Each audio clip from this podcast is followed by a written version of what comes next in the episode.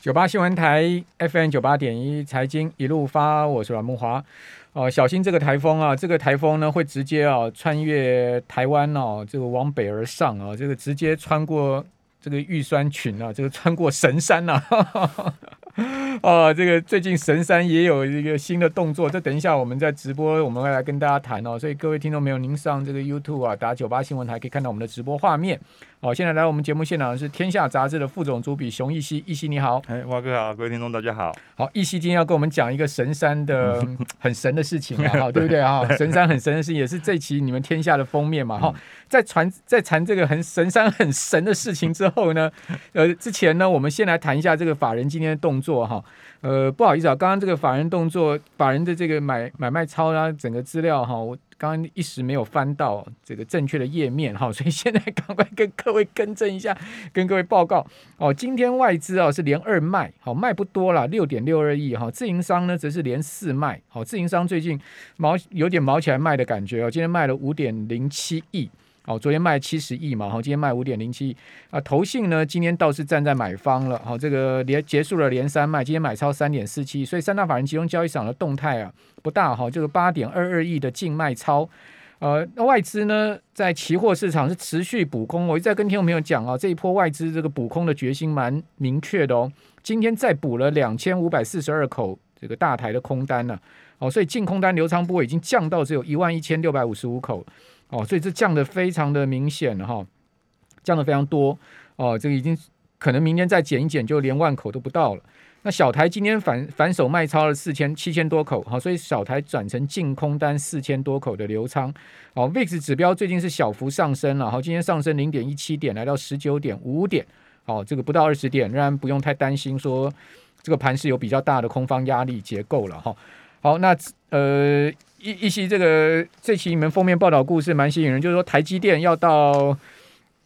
高雄高雄啊高雄设厂，但是呢这个事情有一点怪异的是什么呢？因为台积电董事长刘德英啊，去年九月才说呢，哎，我们不会到高雄去设厂，好，这个铁口直直言了，就说斩钉截铁，好，这个毫不犹豫的说我们不会到高雄设厂，但为什么短短一年间这么大的翻转呢？呃，天下。这个揭秘台积电落脚高雄的地点，哦，而且还有六个厂，对不对？对，而且据说这个地点呢，就是武清的限制，因为现在武清整个停工了嘛，对不对？好，当然虽然武清还没有整个清清干净了，哈，但是呢，基本上这块地是，呃，是是五是是不会再做石化用途了，那现整个要变成是半导体用途啊？怎么会是这么戏剧性的变化呢？神山不会转弯的，对，神山不会转弯。那到底转弯是什么转弯的呢？是谁在转弯呢？呃，其他人会转弯。哦，其他人会转弯，子弹会转弯，还是神山会转弯？不知道什么样的问题，请告诉我们。其其实，呃，刚才木华哥有提到，其实去年九月就是那个国际电来国国际半导体设备展的时候，呃，刘董台积电董事长刘德英特地找记者来，哈，就是主动说他们暂不考虑到到高雄，因为那时候没有媒体报道说他要去高雄。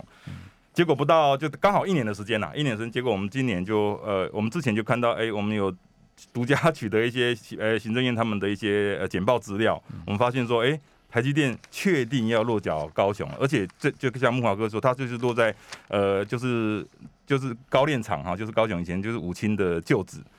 然后我们就想，哎，怎么会？怎么在短短的一年间会发生这 这么重大的转弯，或者说这么？但呃，后来我们发现了几个原因啊。第一个当然是因为这在这一年之间，的确整个世界都翻转了啦。整个世界对于整个晶片的需求，大家应该都可以感受到非常非常的迫切，尤其是车用电子。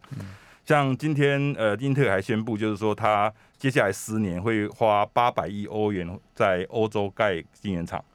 要，然后它的爱尔兰厂现在也开始开放，要来为那个汽车电子来做做呃做晶片，所以感觉到这个需求是非常非常强劲。所以我们呃进一步了解以后，我们也也也可以理解说为什么或说会这个需求这么强劲，让台积电它必须要这么快的来赶快来呃设厂。不过呃当然除了这个呃主要这个呃市场的需求端呃很大之外哈，那还有其他原因呢？那我们都知道说台积电它现在目前在新竹。在台中、在台南、台台湾，就这三个科学园区有有有厂嘛哈。那之前那个刘董事长他也提到，就是说他呃以员工的安家呃安呃就是安家乐业来说，他目前暂不会考虑到其他地方。但是呃结果现在到高雄了，所以可以想想见哈。那事实上呃台南市长呃黄伟哲他也之前也已经帮呃台积电 接下来的未来 也空出了一大块地，将近三百公顷的一块一块地哈，但是呃还是没有办法成功的让台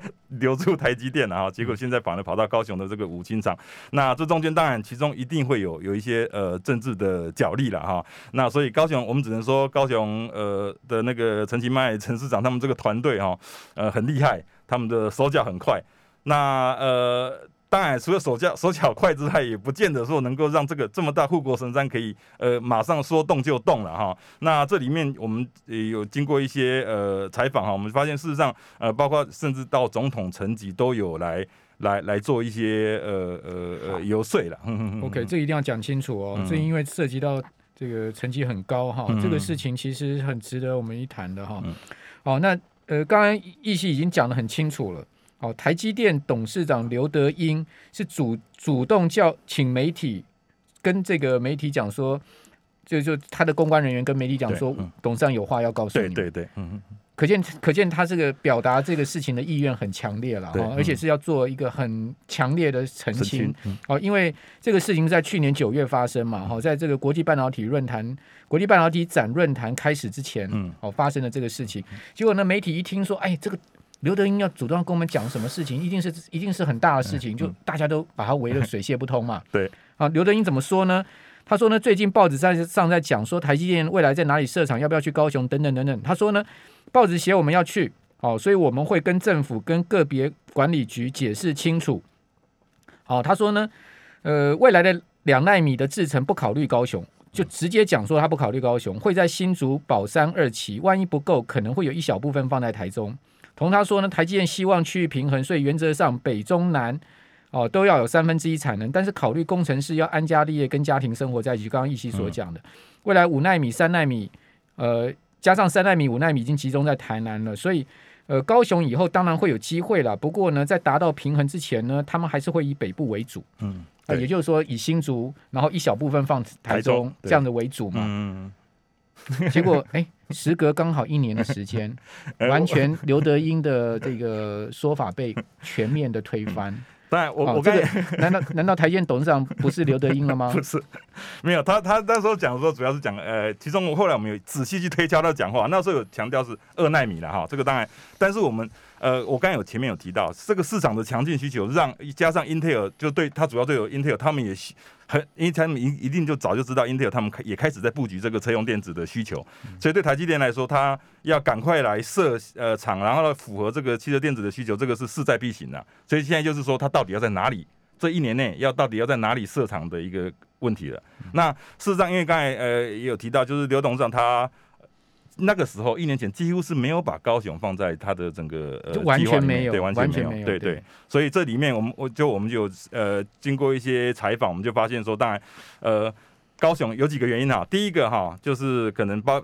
民进党之间内部的整个呃，他们的呃派系，或者说他们互相互相之间的余量情节也有很大关系。因为呃，之前谁跟谁余量情节？呃，就因为黄黄，我们都知道台南市长黄伟哲，他基本上在民进党就是一位孤鸟嘛，哈，所以加上呃，要黄黄伟哲算孤鸟吗？他不算是新潮流的，但不是，他不是，不是，哎，不完全算。呃，对他应该完全不算，完全不算。对，那哎，因为台南市在那边就已经很多人要挑战他市长的位置啦。哦，哎，那对。对，所以呃，基本上他他既不是英系，也不是新潮，也不是不是新潮流，所以他我们曾经也也有见面过，他也就说呃，他开玩笑说他现在有很多的呃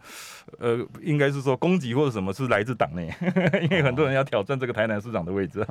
对，所以基本上他在民进党内事实上也蛮他自己是感觉是蛮呃，有时候会觉得蛮孤立无援的了哈。那但是他也做好准备了了哈，所以他。他那个时候就在台南的那个，等于是台南科的三级弄了一块三百公顷的土地，嗯，那因为报请行政院要开始，但是预计是二零二三年开始计算区段征收，嗯，啊，那个时候的行政院副院长是陈其迈，嗯，结果那个时候陈其迈 为了很快就是把高雄的桥头变成桥头科技园区，比这个还没开始去这个台南这一块还没开始区段征收的，就已经抢先成为。桥头工科技园区了，所以那个时候我我我想各位应该印象有深刻，那时候桥头很红，对，包括附近中钢好像在那边推了一个中钢，因为他们现在有开始推房地产，那时候推了一个房地产，三天之内就卖出两百三十几户，所以那时候真真的是呃整个整个高雄市民感觉就要开始复苏，可是台积电要到高雄这件事情，在那个时候还是。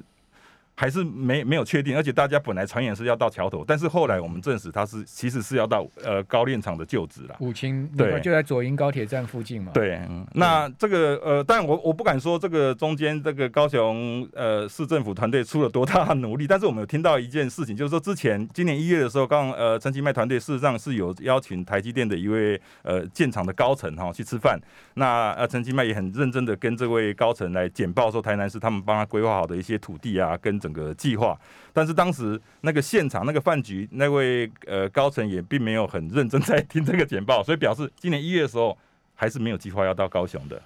等于说陈其迈和要台积电到高雄设厂的决心很够了，对，哦，然后也找了台积电的高层去去游说嘛，请他吃饭游说。那台建冲着他是高雄市长，又是当红的榨子机嘛，哈，所以就是。就是就是去吃个饭啊，只是去吃个饭而已了。反正你讲你的，我吃我的嘛。对，听说那位副总是没有很认真在看简报了，是。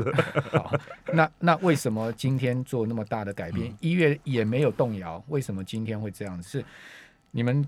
这上面有把原因写出写的很清楚。我刚才提到就是市场需求突然变强嘛，哈，然后这当然这个高雄市的非常积极。那另外一个大家知道前阵今年上半年台湾缺水缺的很严重。那事实上，呃，缺水，尤其是台南，那个时候台南南台积电在南科动用了好几台从高雄运来的运水车来来做支援，所以对台积电来说，他也吓到，他也吓到说，哎，他如果把厂全部设在台南的话，对他，因为大家知道晶圆厂的运作需需要非常非常庞大的水量啊，的用水，所以反而是在高雄这边，事实上是有充足的用水。好，好，我们这边休息一下，等下回到节目现场。九八新闻台 FM 九八点一财经一路发，我是阮木华。我们今天请到的是《天下杂志》的副总主笔熊毅希哦，谈这个这期《天下》的封面报道故事，叫“台积电翻转铁锈之城”。啊，这个高雄是铁锈之城吗？啊，这个其实中钢今年这个差的蛮亮的哦。哦，中钢董事长翁朝栋讲说，今年是他们五十年来最好的一年哦。哦，所以说到。到呃这个舍台南或者说舍中部北部呢，到高雄，其实背后有蛮多原因。第一个，您刚刚讲说是水，这个水是一个关键，因为台建设厂其实水跟电这两个资源是一个关键。另外就人才嘛，还有整个半导体供应链的问题嘛。好，那到高雄设厂，除了水跟电以外，哦，其实还有政治力的问题。嗯，对，嗯嗯，哦，这个一些你们采访到的整个情况是如何呢？呃，除了我刚才前面提到，就是说，呃，高雄市长跟台南市长都在抢台积电之外，哈，那当然，呃。地方首长在抢，对台积电来说，可能又呃一开始还没有很诱因的很强了。但是我们有听到有相关的是有提到，就是说曾经呃小英总统有请请台积电的高层到府内去去谈这件事情了。哎，我也不要说谈是不是谈这件事情，但是有进府内一谈了哈。那所以但加上后面呃的转弯，所以我们可能就可以感受到这个里面的整个政治力的运作了哈。但呃从我们的角度来看呢哈，就是说这一块地基本上它这个就是以前的武清的炼炼油厂的旧地嘛，它其实是一个污染场址，它是土地啊、地下水的污染，而且那个污染深度是达到六公尺。它虽然不像那种革那种呃那个叫做就是其他的那那重金属的污染那么严重，但是基本上它就是那所谓的石油，就是一种石油的加柴油的那种那种污染。所以基本上，而且它的污染面积很大，这整个体积加起来，我们估算。大概有一点七座一零一大楼这么大，所以事实上，呃，这个你说体积加起来有一点七座，一点就一零一的体积这么大，在这一块地，在这个在就是这整个土壤要需要整治的部分，那要清污要花很多钱，花很多时间，而且这个是一个，所以说这个背后其实还有一个就是台湾的接下来让全国全球都在看的一个污染污染厂址整治的一个抢时效，因为对，因为现在是大概下个礼拜哈，这个呃整治污染的业者就会进场了。然后他高雄市府给这个污染业这个整治的业者的期限是明年二到三月前要把它整治完成，然后六月让台积电开始可以呃动工，然后明后年底开始投产。所以这个但是第一期啊，第一区啦。然后所以他们中间也有很多的呃方式，譬如说他们先先先处理第一期，然后设定在大概二十九二十九公顷左右，就因为。只要是超过三十公顷，就必须要是中央来来科技部他们来来来做来做环评。那在二十呃三十公顷以内的话，就是可以地方来做环评即可。所以基本上第一起抢时效的情况下，就是用这种方式。那我刚才提到啊，事实上这块污呃，因为是一块污染场址啊，那呃，其实我们应该全台湾人都希望台积电能够继续留在台湾，对，因为对对我们来说，台积电事实上真的是护国神山。那台湾的西部走廊，我们可以看到，就是说呃，已经有很多工业区了，我们实在也不希望说还有一块农地、绿地，或者说一块树地哈，来盖这么呃高耗能或高耗水的半导体半导体工厂。所以基本上一块呃污染整治厂址来做半导体工厂，基本上我们是乐见其成的。对，就对台湾来说，基本上既然一把高台积电留留在台湾，那这一块土地又本来就是已经是特种工业用地，现在只是要爆边，然后变成一个半导体厂区的用地，那而且可以加速整个污染的整治。嗯，那它要怎么清污呢？你刚刚讲一点七个 一点七的体积这么大，对，那第一个清污要花多少钱？这个钱由谁来花？好，第二个呢？这个如何清污？你们有写一篇专文在报道这个事情。嗯，基本上我呃，他我们是找呃，他们目前是主要是有一家外外专门在清屋的外资叫 A E 康哈 A A E C O N A A 康他们来做主主要的整治。那目前是第一期，第一期就是我刚才提到的三大概三十公顷。那这个钱其实基本上是中油中油出的啦。那其实中油蛮好玩的，它这块污染的期程本来是要到呃十七年后，就是说二零呃二零三三年才开始完成整治。嗯，那现在呃高雄市政府就要求给他们压压力，就是说希望能够在呃 两年内完成整治，完成整治，所以等于是原来的脐程里面缩短了十年的时间了哈。那当然这个钱我刚才提到是中中油他们出，所以对中油来说，他等于是把这块土地整理好以后。然后交给台积电，它可能可能是有开发的价值，所以对中油虽然有中油还是会有一些员工在老员工啊在抗议说这我们的 key 给处，然后等于变卖家产，但基本上它是一个土地重新开发利用的一个一一件事情啊。对，清清污经费大概多少？总经费？呃，将近呃，如果第一期大概五十二亿，那全部加起来的话，将近要约三百亿。对，这那台三百亿啊！而且这个数字蛮惊人，就台湾哈一年清污整年度过去整年度一年的不过四十亿，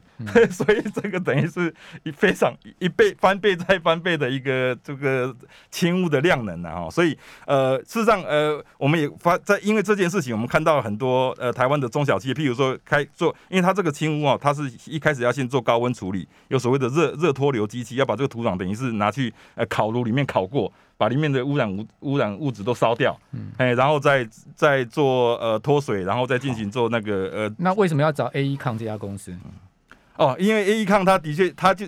在那个大家不知道那个三百亿的预算，找到 A E 抗这家公司，没有，其实其实有三家。我们目前我们目前采访到的是 A E 抗。那 A E 抗事实上主要是因为，因为它有设几个条件，包括它资本必须要七亿，然后它必须要整治的时机。那 A E 抗它有一个很厉害，也很国际都知道时机，就是英国的那个奥林匹克的主场馆，当时也是呃污染场址，那也是 A E 抗经济整治，然后在时效内，然后把它整治完成，然后盖出了这个主场馆。那这块地哈。呃，中油是要要怎么样转让呢？它的这个收的这个费用啊，这个这个处理这个地整个过程呢？哦，这个这个我们就没有没有谈到那么细，因为对中油来说，我们有总董事长，他们中油董事长是有给我们书面回复了哈，他是意思是说。这个这块这样子的运作，其实对中油来说是土地开发的呃效益啊，并不是说呃有有相关的。中油是是租地还是卖地还是怎么样？对，它到底是要用租的，或者说直接卖？不过呃，我我在看，它应该是会卖回给政府啦。就是说，对政府来说，它以后会变成是一个科技园区嘛。虽然第一期还是用产业园区，还不是中央，但是未来它将来会是一个像是科技科学园区，而且科技部管辖的科技园区的的土地了。嗯，好。这个地的问题，我觉得我们在厘清了，因为这块地到底是国有地还是中油地还是怎么样怎么样？呃，目前我们知道是中油地，是中油地，中油地，那等于说是中油的资产嘛？中油资产，那中油资产要呃开发成这个台积电的用地，那 suppose 应该是中油卖给台积电还是怎么样呢？对不对？还是先卖给高雄市政府，高雄市政府再给台积电怎么样呢？哦，这个可能要再去厘清哈。不过回回过头来讲了哈，呃，因为现在目前。这个台南有台南科学园区嘛，对不对？嗯。哦，这个还有地，你刚刚讲黄宇哲一清空一块三百 三百公顷的地要给台积电。另外呢，台呃高雄有有桥头桥头这个科学园区，哦华邦电这个大投资就是进驻桥头嘛。哦，然后你还有陆竹科学园区，那为什么不不用现有的科学园区呢？为什么要呃去花花这么耗这么这么大手笔的去去用武清这块地呢？嗯。呃，基本上路那个路竹一直到桥头啊，甚至到南子哈，要找到一块这么完整、这么大块的地，就这是高雄市政府那边的回应了哈，就是说这么大块、这么方正的地，基本上而且要台积电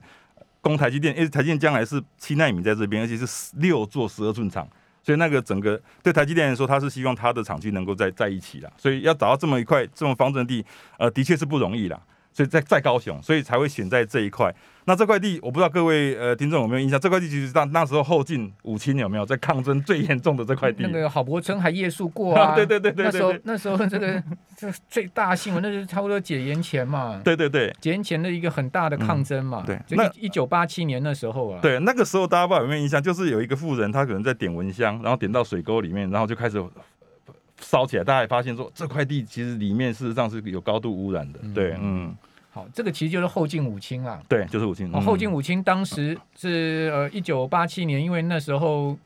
后晋那时候民众就希望他迁厂嘛。